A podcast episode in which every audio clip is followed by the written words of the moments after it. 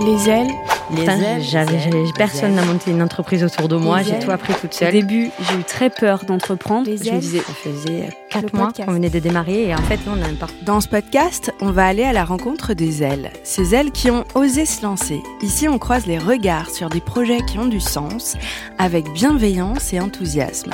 Ici, on raconte les rôles modèles, les obstacles de celles mais aussi de ceux qui, à travers l'entrepreneuriat ou le bénévolat, œuvrent pour améliorer la condition de de femmes en France.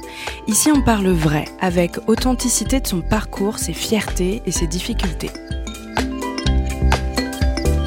Les Ailes, le podcast, est un programme créé par les L by Contrex, imaginé avec So Good et animé par moi, Pauline Griseni. Bonjour Julie, bonjour Aurélie. Bonjour. Vous allez bien? Impeccable. Et toi Eh ben parfait, fantastique. J'ai hâte de découvrir vos parcours à toutes les deux. Julie, je me retourne vers toi. En quelques mots, est-ce que tu peux me dire qui tu es? Alors oui, je m'appelle Julie Meunier, j'ai donc 34 ans et je suis la fondatrice des Frangines. Alors les Frangines, c'est une alternative à la perruque pour les mhm. femmes, les petites filles et les hommes qui ont perdu euh, tous leurs cheveux et euh, la perte des cheveux, ça peut être dû euh, ben, soit à une alopécie, euh, soit une mm. pelade universelle, soit des traitements de chimiothérapie. et donc, ça fait quatre ans maintenant que je fais ça. Et l'idée m'est venue parce que moi-même, mm. il y a six ans, j'ai eu un cancer du sein et je suis restée chauve pendant 18 mois. Aurélie, je me retourne vers toi. Est-ce que tu pourrais te présenter à ton tour? Moi, c'est Aurélie de Barros. J'ai 32 ans. Je suis la créatrice des Mains de Mamie, qui est une marque de vêtements tricotés à la main par des mamies pour les femmes. Vos deux projets sont géniaux. J'ai hâte qu'on creuse sur le sujet. Justement, racontez-moi votre parcours à toutes les deux avant de vous lancer dans ce projet. Alors toi, Julie, tu le disais, c'est à la suite de ton traitement que t'es venue l'idée. Et avant ça, qu'est-ce que tu faisais dans la vie? Alors euh, rien à voir. Moi, j'étais juriste en droit immobilier, un truc pas sexy du coup, du tout. Mais pratique. Mais pratique. ça m'a vachement aidé euh, pour euh, le reste de, de, mon aventure et de ma vie. Mais en fait, j'ai fait droit parce que mes parents s'inquiétaient de me voir devenir tatoueuse. Mmh. Et donc euh, j'ai fait ça et je suis devenue juriste. À 25 ans, j'étais cadre. J'avais une équipe euh, de 8 personnes à gérer et tout. Et puis 27 ans, euh, bam, cancer, quoi. Et là, tu touches du doigt que quand on te dit que tu peux traverser la route, c'est que la vie, la vie peut basculer du jour au lendemain. Mm. Bah, c'est pas des bêtises. Et en fait, je me suis dit, OK, euh, je vais arrêter de vivre la vie qu'on a rêvée pour moi mm. et je vais enfin vivre la vie que moi je rêve. Et c'est là que, bah, que tout a basculé et que j'ai pris ma vie en main. Ça fait du bien de se le rappeler un peu, hein, Aurélie. Euh, alors moi, pour euh, la petite histoire, ça, le déclic à tout ça, ça a été euh, ma grand-mère, mhm. qui a Alzheimer depuis 4 ans. Et à cette période-là, avant, je, je, je, je, travaillais dans la communication. J'étais chef de projet en agence, j'ai été dans un service chez l'annonceur et je me suis mise à mon compte. Et donc j'avais fait un petit peu le tour, on va dire, de cette dimension, de ce métier. Euh, j'étais un peu comme toute une génération aussi, euh, entre 25 et 30, en train de se poser la question mais qu'est-ce que je vais faire de ma vie? À quoi je sers? On continue de se la poser de temps en temps, d'ailleurs, je crois. bah, quand on monte une entreprise, déjà, moi, ça m'a apporté du sens, mais, mais là, j'étais, euh, ouais, je, je, je, me demandais à quoi servaient mes études et pourquoi tout ça. Et donc, ma grand-mère a été à ce moment-là diagnostiquée Alzheimer. je suis très, très proche d'elle, elle est toujours là, mais la maladie ne cesse de progresser depuis. Euh, et, cet événement, en fait, m'a permis de me rendre compte qu'il y avait une transmission qui avait été faite et qui pouvait se continuer avec les autres personnes âgées, euh, notamment EES, personnes âgées EES, parce que les mamies, je trouve que c'est des femmes exceptionnelles mm. quand on est dans une, une société qui, qui, justement met le féminisme euh, au milieu du débat public. on, on, les oublie souvent et je trouvais qu'il y avait tout qui se reliait. Donc, je me suis dit, essayons, essayons de voir comment on pourrait transmettre leur savoir-faire autour du filet de l'aiguille, puisque moi, c'est celui-ci qui m'a été transmis. Euh, et on, on, est parti avec euh, trois mamies, mamie Mauricette, mamie Michel et, mamie Joe. C'est génial. voilà. toutes les quatre, on est parti et on a monté ce projet-là. Racontez-moi les débuts, à toutes les deux, la jeunesse de votre concept. J'imagine qu'au départ, il y a une euh, raison d'être qui fait que vous lancez votre projet. Vous l'avez un peu dit d'ailleurs. En fait, euh, alors moi, je savais que je ferais pas juriste toute ma vie, parce qu'en fait, euh, il faut aimer le conflit. Quand tu dis le droit aux gens, les gens ils aiment pas forcément l'entendre, et donc tu te disputes souvent. Euh, et donc je disais à mes collègues, de toute façon, je ferais pas ça toute ma vie. moi, je suis une artiste en vrai dans ma tête, je dessine tout le temps et tout. Et en fait, quand je suis tombée malade, ben pendant mes chimios, je me suis réinscrite à l'école d'art. J'avais envie de, bah, de remettre un peu, euh, me remettre un peu à niveau. De moi qui étais autodidacte dans le dessin, que je sais pas, je, suis née en sachant dessiner. Ben là, je voulais avoir des, bases, on va dire, euh, académiques. Donc, je me suis inscrite à l'école d'art, tout ça. Ça m'a un peu réouvert les possibles, euh, repris confiance aussi dans, dans, mon dessin. Par contre, je n'ai pas pu en faire très longtemps parce que rapidement, les chimios, elles ont pris le dessus sur ma concentration, sur ma forme et tout. Donc, j'ai rapidement arrêté. Et puis, par contre, j'arrivais de temps en temps à me concentrer parce que tu vois, par rapport à Alzheimer, la concentration, travailler ce, ce muscle qui est notre cerveau, euh, c'est quand même important. Et même quand on est dans des traitements lourds, et eh ben, j'ai commencé à, à, écrire. Et donc, euh, j'avais un rêve, c'était d'écrire un blog, euh, tu vois, euh, voilà, comme certainement plein de gens aussi. Bah mais ouais, je savais pas nous quoi. Non, mais c'était en plus l'époque, vrai. ouais, ouais, Mais ouais, complètement, il y a six génial. ans, tu vois, Ouais. c'était un peu les prémices. Enfin, voilà, il y avait des blogs super géniaux et bon, c'est un petit fantasme. Donc je dis allez, je me lance, j'écris un blog, mais je voulais écrire un truc qui ait du sens. Je voulais écrire un truc qui qui soit pas le blog euh, supplémentaire par milliers qui existe déjà. Et donc je me suis dit bon ben pourquoi pas écrire un blog sur la gestion de la féminité pendant des traitements lourds. Et donc je voulais parler euh, de toutes les infos que moi j'allais choper un peu à droite à gauche euh, chez les médecins, chez les socio-esthéticiennes, dans des métiers que je ne connaissais absolument pas, pour savoir comment gérer mon image en tant que personne malade. Et, euh, et donc j'ai commencé à écrire ce blog. Et en fait, moi qui supporte pas ma perruque, je m'étais bidouillé un système pour mon propre confort au départ. Et euh, parce que je trouvais qu'en mettant des turbans, bah, s'il n'y avait pas de cheveux qui dépassaient, euh, bah, ça avait un côté un peu stigmatisant, surtout que quand tu es en traitement, tu as le teint qui change, tu as le teint qui devient laiteux et tout. Et donc, euh, j'avais euh, des, des fausses franges dans mes affaires, c'est des trucs à clip là, mais quand t'as pas de cheveux, tu peux pas les clipper, c'était vraiment compliqué. Donc, euh, je m'étais développé un système pour que cette fausse frange bah, puisse tenir sur ma tête qui avait pas de cheveux. Et par-dessus, je venais nouer des turbans, parce que je trouvais que le nouage avait un aspect vraiment thérapeutique. Et donc, sur C'est ce canon blog. aussi. Ouais, merci. Mais donc psychologiquement, se voir belle euh, avec des couleurs, euh, tout ça, un Mais en fait, c'était même, tu vois, au-delà de ça, c'était, je me réapproprie un style Ouais. qui me convenait. Moi, Ouais. j'ai toujours été, euh, euh, j'ai toujours aimé, euh, tu vois, euh, avoir mon propre style. J'aime pas être à la mode, mais j'aime bien avoir mon propre style, euh, voilà, sortir un peu des cases.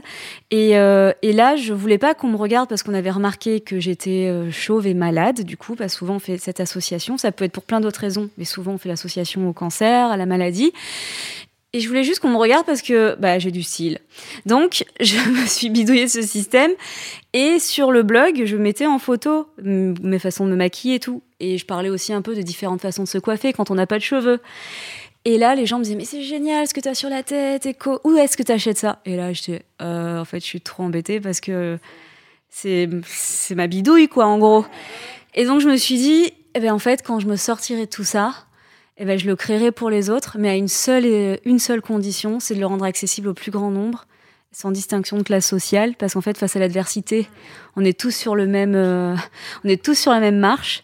Et que, et que je trouvais que, voilà, en fonction de tes moyens, tu peux t'acheter euh, des choses de meilleure ou moins bonne qualité et que carrément, là, sur les prothèses capillaires et tout, ça se remarque. Et je trouvais ça trop triste. Du coup, je me suis battue pour le remboursement Sécu. Et voilà comment le projet, tu vois, il est, il est né, on l'a obtenu. J'ai dit, OK, eh ben alors c'est bon, banco, on y va. Et donc, euh, j'ai lancé euh, le crowdfunding sur. euh, mais ça, on en, on en reviendra euh, On va en plus parler. tard, parce que sinon, je vais parler pendant des heures. ouais, moi, je suis passionnée. Aurélie et moi, on est là, c'est super, Ah ouais, c'est clair. Génial. Mais Aurélie, toi aussi, d'ailleurs, ça naît d'une épreuve, euh, ton, ton idée de transmettre. C'est ça. Alors, euh, ça n'a pas été la mienne, mais ça a été celle de ma grand-mère, euh, justement, qui était une femme. bah, enfin, aujourd'hui, je lui dois beaucoup, puisque que ce soit ma tchatch, le caractère, la coquetterie, c'est elle. C'est- tout elle. Et donc, de, de, de voir que d'un coup, en fait, ma grand-mère, elle adorait apprendre les numéros de téléphone par cœur, parce qu'elle avait très peur d'Alzheimer. Et donc, un jour, elle n'arrivait plus à réciter les numéros de téléphone. Et c'est là qu'on s'est inquiété. Et euh, petit à petit, tout ce qui arrive avec Alzheimer, c'est-à-dire ne plus pouvoir se repérer, ne plus pouvoir aller faire ses courses, ne plus pouvoir euh, identifier aussi certaines personnes, avoir des, des, des, des, des- perditions, quoi. Donc tout ça, en fait, euh, ça, ça, ça m'a effrayée, mais en même temps, dans, ce, dans, cette, dans la difficulté, et c'est là que je trouve que c'est cool, ces caractères-là de femmes ou d'hommes qui arrivent à, avoir la résilience, c'est-à-dire de- d'essayer de, se dire, ok, donc dans la difficulté, qu'est-ce que j'y vois aussi de bon? C'est que elle a quand même eu le temps de nous transmettre tout ça. euh, à nous, ces petits enfants aussi, parce que alors moi je suis, euh, une des aînées, mais il y, en a aussi beaucoup d'autres, des cousins et des cousines. Et, c'est notre identité, c'est mon identité euh, immatérielle et, tout ce qu'elles elles ont à raconter et à dire euh, sur l'histoire aussi et sur nous les femmes, encore plus. Donc du coup, ça m'a tellement fait écho que c'est toutes les mamies sont mes mamies aussi, c'est les nôtres, mais c'est aussi pour nous la même chose, c'est valable. Et du coup, je me suis dit, feu, il faut, y aller. On va trouver un prétexte pour se retrouver entre générations, pour elle aussi qu'elle soit stimulée, euh, mais d'une autre façon que en étant dans, la maladie. Essayer de, sortir de ça pour pas parler de la partie. Euh, euh, on va dire ce qui se passe aussi quand on vieillit, tout simplement, mais essayer de le voir différemment. C'est très valorisant, à mon sens. Mais je mm. pense que si on oublie qu'on vieillit, c'est ce qui nous arrive à nous. On en parlait sur l'âge tout à l'heure. bah... Je vois pas de quoi tu parles. Moi, j'ai 18 ans. J'ai 18 ans et ça s'arrête là. Voilà, je... ben, on va arrêter cette interview. C'est pas très agréable ce qui se passe là. Mais si tu poses la question aux mamies, elles te diront qu'elles ont 60. Alors que Morissette, c'est notre aînée, elle a 82 ans. Mais c'est, elle est une boule d'énergie, de joie de vivre. Et elles sont comme ça parce que si on les, on les stigmatise pas et qu'elles sont qui elles peuvent être, eh, elles ont tellement de choses à dire, elles ont tellement de choses à nous transmettre, mais à montrer qui elles sont, quoi. Parce que la société le permet pas aussi aujourd'hui. Donc, c'était, j'avais, on va dire, moi, j'ai levé un petit peu euh, par rapport à ma mamie. J'ai voulu euh, travailler sur la transmission et euh, valoriser le savoir-faire en rapprochant les générations mais j'ai tiré une pelote énorme puisqu'il y a cette, cette histoire aussi de, voilà de, de la, féminité, le féminisme, mm. euh, qui sont deux notions différentes et mm. dont on ne parle pas assez avec elles, nous mm. aînés. Euh, donc il y, a, voilà, il y a énormément, euh, énormément à faire de, de ce côté-là et on est en plus dans une population vieillissante. Donc c'est un sujet qui ça ferait l'objet d'un pas s'arrêter demain quoi. Clairement. Ça ferait l'objet d'un podcast à part entière. Je vais vous poser une question. Euh, je pense que je connais déjà un peu ta réponse. Quels sont les rôles modèles qui vous ont aidé toutes les deux à prendre confiance en vous et en votre projet? Ah, moi, oui, forcément, euh, mes deux grands-mères, que ce soit donc euh, Laolinda, celle qui a Alzheimer, mais aussi ma mamie maternelle, mhm. aussi, qui, qui sont des, des, des, personnages et qui ont des histoires dingue. Je suis aussi émigrée portugaise, donc euh, des, deux, des deux côtés, j'ai deux familles qui ont des histoires aussi euh, très fortes mm. euh, et qui, justement, ont toujours nous ont toujours donné beaucoup d'ambition. On pourrait, l'impossible n'est pas à nous, qu'on peut y aller, on peut y aller, on peut le faire. Donc du coup, mais deux grand-mères, on va dire que ce sont les, les, principaux euh, rôles. Et toi, Julie, si tu pensais à des rôles euh, Moi, c'est bah, pareil, enfin, ça va être euh, le modèle voilà, de la famille. Ma mère, ma mère, moi, elle m'a donné la vie, elle m'a sauvé la vie. Hein, hmm. Sinon, je serais pas devant vous parce qu'elle n'avait pas insisté pour que je retourne voir ce médecin. Elle m'a inculqué des valeurs, en fait, qui font aujourd'hui ce que je hmm. suis. Et j'en suis très fière. Et heureusement qu'elle était là. Et, et, et, elle s'est démenée toute sa vie pour, pour moi, pour m'élever. Elle s'est séparée très tôt de mon papa. Euh, ça, voilà, on était toutes les deux, euh, comme voilà, on était soudées vraiment. Et elle, elle m'a toujours soutenue, suivie dans mes délires. Bon, le coup du tatouage, euh, moi, malgré qu'elle-même, elle est très tatouée comme moi. Mais parce que voilà, quand euh, je sais pas, maintenant j'ai 34 les chiens ans. ne font pas des chats. Hein. Oui, voilà, généralement, mais il y a 15 ans, c'était tellement moins démocratisé que maintenant que elle, elle voulait, comme j'ai des facilités à l'école, que je me fasse une place au soleil. Mais c'est vrai que ma mère, euh, elle représente, elle se rend pas compte. Mais et puis même, je pense que inconsciemment, elle m'a énormément influencée parce que quand je suis née, ma mère était coiffeuse. Mhm. Euh, et ensuite, par la suite, euh, bon, bah, elle a travaillé dix ans avec mon père qui était commerçant. Donc, tu sais, la coiffure, il faut. Euh, il faut, il faut continuer de, voilà, de ah, coiffer, de s'entraîner. il y a des nouvelles techniques qui sortent tout le temps. Et au bout de dix ans, elle n'a pas eu envie de se refaire une mise à niveau. Du coup, elle, a, elle, elle, elle est devenue aide-soignante. C'est dingue. Donc, euh, tu vois, et inconsciemment, je pense qu'elle m'a énormément influencée parce que moi, maintenant, dans ce que je fais chez les frangines, bah j'ai allié la coiffure et le soin. Il y a du soin, Donc, oui, clairement, je peux pas dire, voilà, la personne qui m'a, qui m'influence le plus dans ma vie depuis que je suis née, depuis 34 ans, c'est clairement ma mère. c'est génial. Et alors, c'est rigolo ce que tu dis, parce que ma grand-mère était euh, tailleur, euh, euh, couturière de finition de tailleur. Donc, ah, tu sais, elle assemblait les cols des chemises, bah, tu vois. Les, les manches, etc. Et donc, finissait un vêtement. Ouais. Et ouais, et, ouais T'as des choses comme ça où tu te dis, tiens, tout fait sens. Oui, c'est tout fait sens.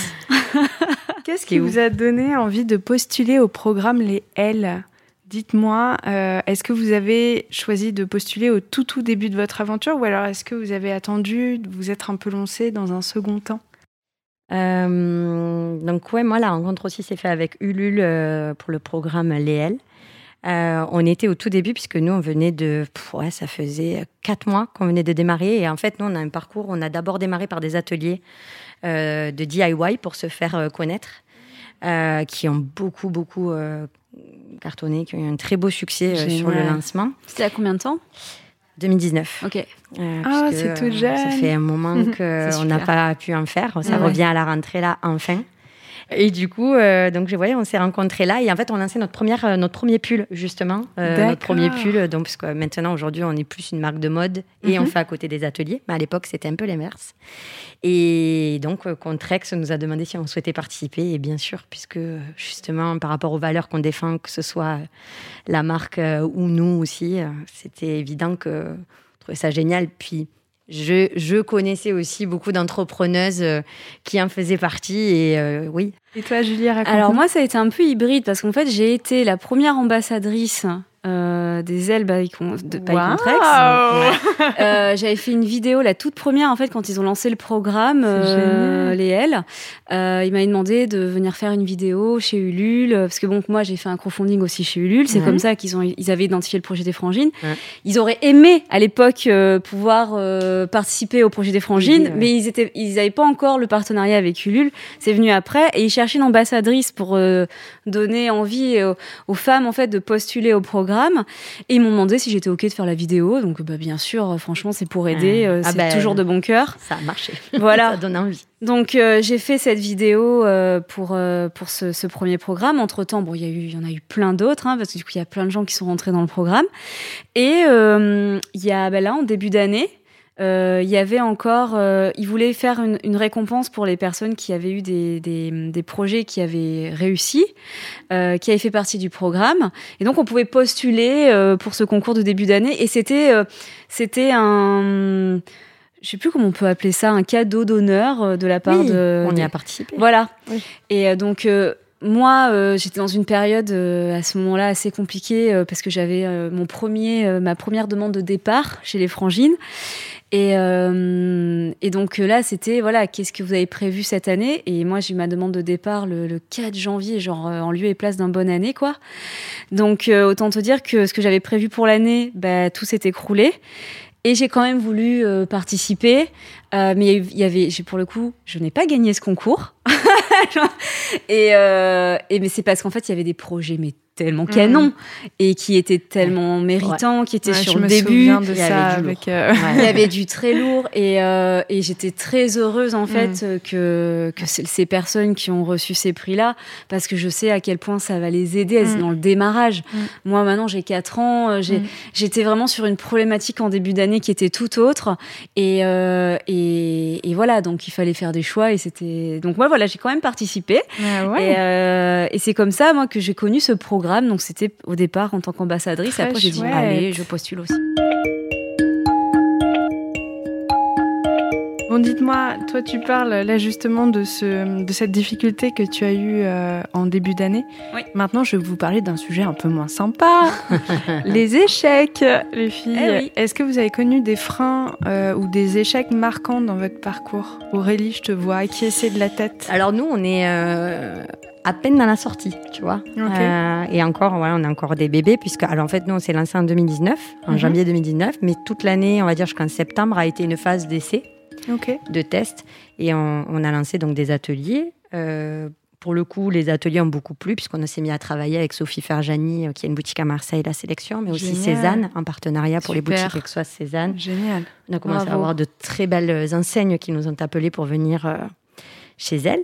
Et euh, grâce au crowdfunding, au soutien de Contrex et du aussi, avec qui on a pu faire euh, notre première collection, en, en, septembre 2019, on crée la société. John nous rejoint d'ailleurs à ce moment-là, mon associé et mon frère. Et euh, tout se passe très bien. Donc, on, vit une première collection où on teste on encore. sent l'éléphant hein arriver dans la pièce. là. et puis, février 2020, euh, février, voilà, mm. c'est ce qui se passe hein, pardon, en mars. Euh, donc les ateliers s'arrêtent pour nous, puisque c'était quand même notre fond de roulement et à côté on avait une, une, mm. marque de prêt-à-porter, on va dire. Là, il a fallu ben, pivoter.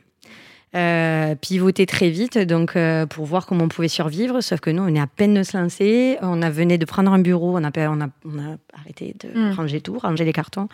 On y restait même pas un mois.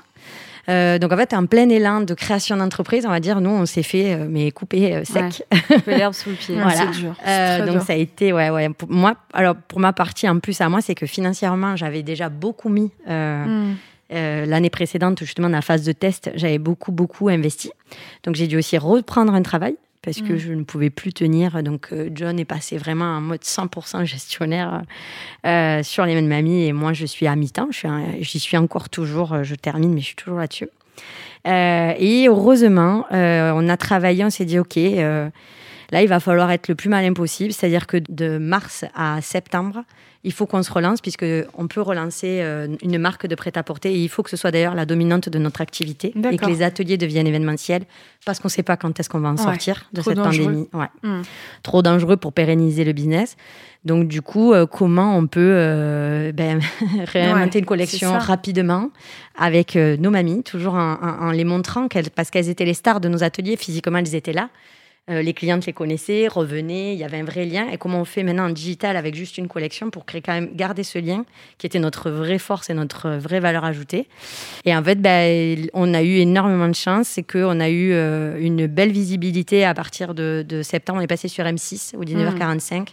Euh, on est passé aussi au télé- sur Télématin grâce à Laura Tenouji. On a eu une très très belle collection, ben, une première collection euh, d'automne-hiver euh, euh, grâce à cette visibilité et aussi au fait qu'on avait pensé nos produits de façon, on va dire, assez bien pensée, c'est-à-dire des fils en mohair euh, très lumineux, très doux Mm. et, et fait par les mamies. Les mamies continuaient sur Instagram à être euh, les stars et à être visibles. Euh, elles signent chaque pièce à la main. Donc vraiment pour toi, un pivot et le petit coup de pouce de la chance qui fait que ça Ouais. se relance. Et toi, Julie, est-ce que tu te rappelles d'un frein que tu as connu durant euh, ta création ou peut-être un échec? Moi, le- la première difficulté que j'ai eue, la toute première, hein, c'était même avant de me lancer, c'est que euh, ben, comme, euh, comme j'avais eu un cancer, j'avais pas accès à l'emprunt Mmh. bancaire. Oh là là. Et ceci pendant 10 ans. Parce que je suis pas euh, assurable euh, par les assurances pour l'emprunt. Donc. À 27 ans. Ouais, à 27 Ouais. ans. Et là, tu dis. Et encore, 27 ans, c'est quand j'ai eu mon cancer. Moi, j'ai, on m'a déclaré en rémission 18 mois après. Ah ouais. Donc, en fait, tu dis. Ok, donc jusqu'à 40 ans, je peux plus faire de projet. Je voilà, je peux être que locataire et employé. J'ai pas le droit de rêver à m'acheter une maison euh, avant d'avoir 40 ans, ni de d'espérer monter une Oh boîte et de vache, m'émanciper de plein de choses. Mais c'est comme ça et c'est euh, et encore, c'était 15 ans et une association qui s'appelle Rose Up, euh, euh, qui, en association avec aussi la Ligue, tout ça, enfin des grosses associations comme ça en France qui se sont euh, mobilisées parce qu'avant c'était 15 ans pour que ça passe, que ça descende à 5 en fait, ce qui serait normal parce que Mm, mm. la rémission, c'est 5 ans, on te déclare guéri au bout de Mm. 5 ans. La science te déclare guéri. Ouais. Bah, contre, les assureurs, ils savent mieux que les médecins, apparemment. D'accord, c'est bon à savoir. euh, Bah, et du coup, euh, assureur, euh, que- Euh. Mais franchement, j'ai toujours pas, j'ai toujours pas compris euh, le pourquoi du comment. Mais par contre, c'est ok, c'est légalement entériné. Pour moi, c'est une forme de discrimination, mais Ouais. euh, on peut aller, on peut, on peut aller très loin dans ce discours-là. Je vais m'arrêter là parce que c'est quelque chose qui me met vraiment en colère. Parce qu'on n'a pas, en fait, tu vois, j'ai pas léché une flaque d'eau par terre qui m'a donné un cancer, quoi. Je, ça m'est arrivé. C'est des problèmes souvent qui sont environnementaux, qui ne sont pas du tout de mon fait, qui sont du fait de l'être humain en général et de notre planète et de ce qu'on y fait. Et, euh, et en fait, toi, tu es là, t'en payes les pots cassés comme si tu avais commis une faute. Comme si, tu vois, j'étais presque interdit bancaire. Parce que, et encore, même, tu vois, c'est pas une faute, parce que des fois, il y a des gens qui ont des difficultés et c'est comme ça. Mais là, pour le coup, bon, bah, je suis tombée malade. Voilà. Donc, ça, ça a été la première difficulté. Et là... Mais honnêtement, avec du recul, tu, tu, tu, tu vois le verre à moitié plein et tu te dis, en fait, ça a été presque une chance. Parce que ça m'a poussé dans mes retranchements. Donc, j'ai dû faire cette campagne de crowdfunding qui a fait que bah, les frangines ont été se sont fait connaître comme ça parce que bah, la communauté a partagé, a trouvé ça tellement injuste parce que ça l'est, on peut pas dire le contraire.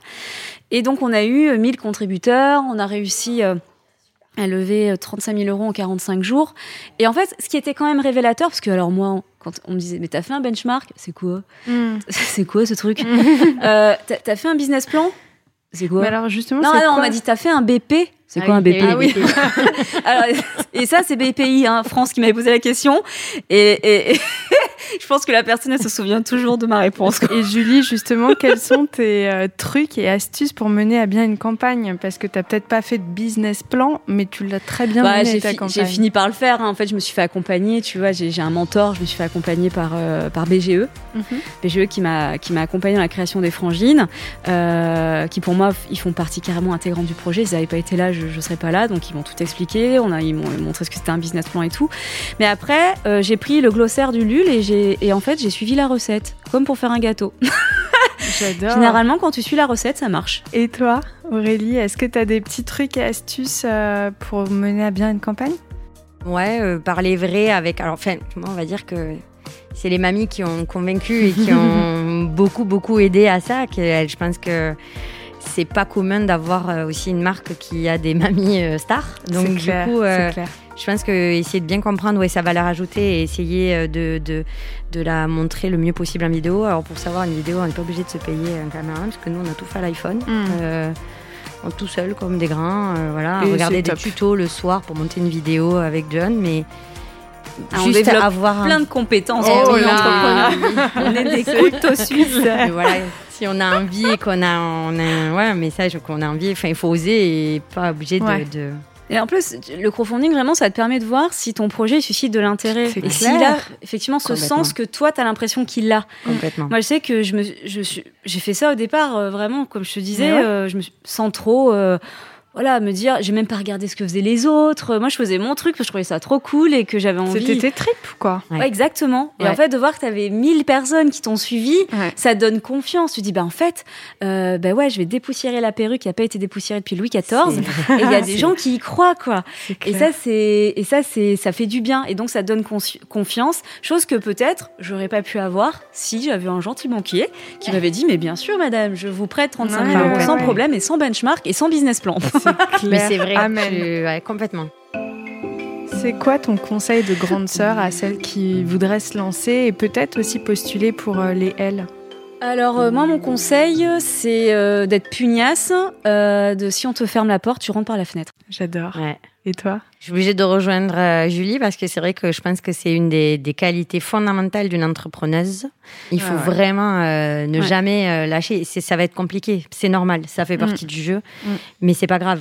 C'est pas grave parce que euh, il y a aussi il va y avoir euh, pas sur la route pas que du mauvais. Il va y avoir beaucoup de bons. Et il faut juste pouvoir euh, voilà pivoter être agile. Il faut pas avoir peur que ce soit toujours la routine parce que ça le sera pas et ça sera ah non. ça sera pas lâché quoi. Le morceau faut pas le lâcher jusqu'au bout moi j'ai vraiment créé un bébé alors avant je disais le bébé que je n'aurai sans doute jamais, parce que là, en fait, euh, en ayant une chimio et tout, euh, moi, ça fait 4 ans qu'on me dit, euh, t'as plus de chances de gagner au loto et tout machin. Mais je vais vous annoncer une exclue, j'attends un bébé. Félicitations, mais c'est génial. Il y a deux femmes enceintes autour de C'est magnifique. J'ai vu. C'est génial. que tu étais. Euh, oui, on peut plus le voilà, que, voilà, on, on fait pas. Mais on le met en valeur même. Attends, ah, bravo bah les filles. Non, mais c'est génial. Même preneur, voilà.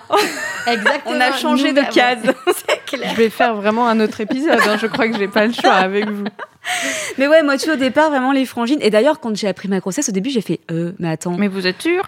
Parce qu'en fait, euh, j'ai organisé ma vie en fonction de mon seul enfant, ce sera les frangines. Donc, comment je vais ah, faire là pour le deuxième? Et on m'a dit, mais t'inquiète, il y a des gens, ils font quatre enfants, donc tout va bien. Hein. on va avoir même plus. Donc, euh, donc, oui, c'est vrai que moi, pour moi, les frangines, vraiment, hein, c'est mm. mon bébé, quoi. C'est l'aîné. Oui, c'est ça. mais c'est vrai. L'aîné aussi. Donc, tu attends des jumeaux, Aurélie, c'est ça? Voilà.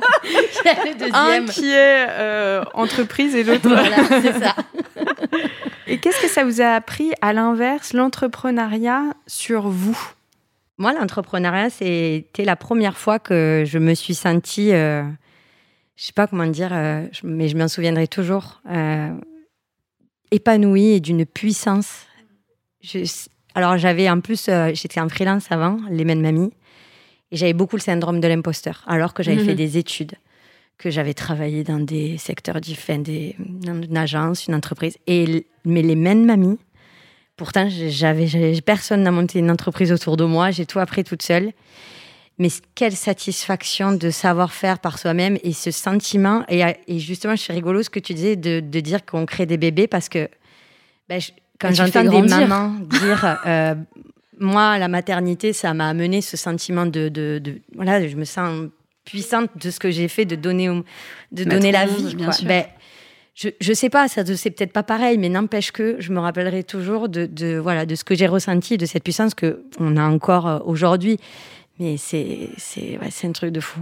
Moi, ça m'a appris que j'étais aussi folle que les gens qui entreprenaient en fait avant que moi j'entreprenne. Parce que pour moi, les, les gens qui entreprenaient, c'est des fous furieux quoi. J'étais là, pour oh, les mecs, il a vraiment, euh, franchement, euh... une sacrée paire d'ovaires. Voilà, on est d'accord. Elle a euh, vraiment euh, parce que bon, t'as pas de sécurité, tu te dis ok, là si je fais pas le chiffre d'affaires, comment je vais payer les charges et tout. Enfin, t'as des responsabilités que et, et j'avoue, en fait, au départ, je suis pas trop posé de questions parce que je me suis dit, au pire, c'est pas grave, je recommence la chose la plus grave dans la vie, c'est la mort. Donc, euh, c'est pas bien grave si tu te loupes. Ma mère, quand je lui ai dit, je quitte mon emploi de juriste, elle m'a dit, quoi? Mais attends, mais t'es folle, t'as un bon travail. Et je lui ai dit, ouais, mais maman, je suis pas heureuse et je pense que la vie, elle est trop courte pour pas être heureux. Et elle m'a dit, ouais, c'est vrai, t'as raison. Et tant que t'es heureuse, c'est ce qui m'importe. Et je lui ai dit, écoute, au pire, je me plante, c'est pas grave, j'ai un métier, j'ai un diplôme, je recommence. Quoique non. D'ailleurs, je l'ai fait tatouer tout un bras entier pour dire, je ne serai jamais plus juriste. Jusqu'à la main, je suis tatouée. Parce que on m'embauchera jamais dans un cabinet comme ça. Et, euh, mais par contre, euh, non, ça, par contre, ça me fait plus peur de recommencer. Euh, et c'est vrai que au début, j'ai eu très peur d'entreprendre. Je me disais, bah, en fait, tu sais, l'être humain, il n'aime pas le changement. L'être humain, ça le fait flipper le, changement. Il est là, ok, mais si. et, donc je parlais à une amie à moi qui avait franchi le pas un mois, un an pardon, avant moi. Et elle me dit, franchement, on en reparle dans un an, Julie, tu verras, c'est la meilleure décision que tu prends de ta vie, quoi. Et je confirme. C'est oui, c'est dur. Oui, c'est des heures à n'en plus finir mais euh, ça a tellement de sens ce qu'on fait. Et, euh, et c'est une belle fierté bien sûr. Et puis d'être là en plus dans le don et d'aider les autres comme toi tu le fais comme nous on fait à travers les frangines comme il y a plein d'autres entrepreneurs qui le font ça donne encore plus la niaque de réussir. Moi, aujourd'hui, j'aspire pas à être millionnaire. Par contre, j'aspire à être heureuse tous les matins quand je me lève. Et quand je viens au bureau et que je vois une personne qui arrive avec le poids de son histoire sur les épaules et qui repart avec la banane aux oreilles, pour moi, j'ai tout réussi. L'impact positif que vous avez sur les gens, mais vous, euh, déjà en interne, et puis ce que vous apportez euh, aux autres, le soin, le bien-être, euh, est hyper important et hyper présent. Et si c'était à refaire, est-ce que vous le referiez et de la même manière? Nous, si c'était à refaire, on avait euh, déjà parlé. Tu vois, j'aurais emprunté moins et j'aurais fait un plus gros crowdfunding. Parce que j'ai emprunté 20 000 euros pour démarrer. C'est beaucoup, mais, mais parce que c'était le début, euh, je l'ai mal dépensé. Parce que, alors je l'ai mal dépensé, on va dire que non, mais j'ai testé, testé, testé, mais j'aurais testé d'une façon différente. Ce qui nous est arrivé d'ailleurs avec ce pivot qu'on a fait pendant le Covid, c'est que on n'avait plus beaucoup d'argent puisque les, justement les, ateliers s'étaient arrêtés. On a dû, avec juste 4000 euros, rebondir. Et on l'a fait. Donc en fait, finalement, voilà, c'est, je pense que quand on est, euh, on a, c'est pour ça que les levées de fonds ne me font pas rêver, par exemple, parce qu'une levée de fonds, je me dis, mais moi non plus, ça sert à rien. Enfin, finalement, si on y réfléchit, euh, moi non plus, je vise pas le million, je vise à être euh, heureuse et sans pression, voilà, sans pression, pouvoir venir tous les matins et et toi, Julie, si c'était à refaire? Ben Justement, je perdrais pas de temps à chercher des investisseurs et des associés et des levées de fonds et passer des heures et des heures au téléphone avec des gens qui te promettent mon émerveil et en fait qui se rappellent jamais. Alors que toi, ton temps, il est méga précieux parce qu'il est presque compté.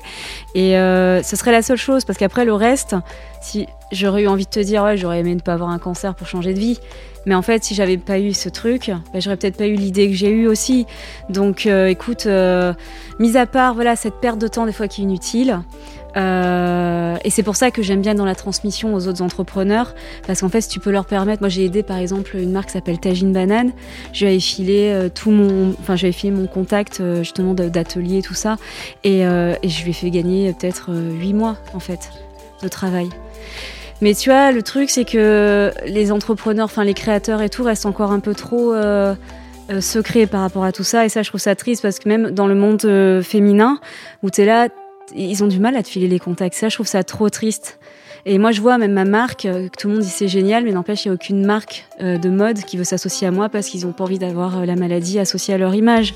Donc, tu vois, il y a plein de choses encore dans lesquelles il faut travailler au niveau de l'impact positif. Donc, on en parle beaucoup, mais il y en a qui parlent beaucoup, mais on en attend encore, quoi. Voilà. Donc, si c'était à refaire, peut-être que tu te ferais confiance parce que tu te dirais, mais en fait, tu es capable d'y arriver Exactement, sans, sans tout ça. Et c'est ce que je fais d'ailleurs, hein, C'est ce que figure-toi. tu fais, tu le fais très bien. Et Mm. toutes les deux, vous le faites très bien. J'étais ravie de vous recevoir, c'était hyper intéressant. Ben pareil. Et peut-être Belle que... rencontre Ouais, en plus. On va aussi. faire une collab. Je pense, je pense. En plus, je te dis, j'ai un atelier à la Ligue du Cancer en octobre. Ah bah trop génial. bien. Ah bah, bah, clairement alors. Bah c'est sûr. Moi qui Mm. fais des ateliers là-bas Ah, aussi, nouage de turban. euh, Ah, bon, Julie. Ouais. On se dit un merci à vous. Ouais, merci. Merci. Merci beaucoup. Merci Merci. pour tout. Merci d'être venue.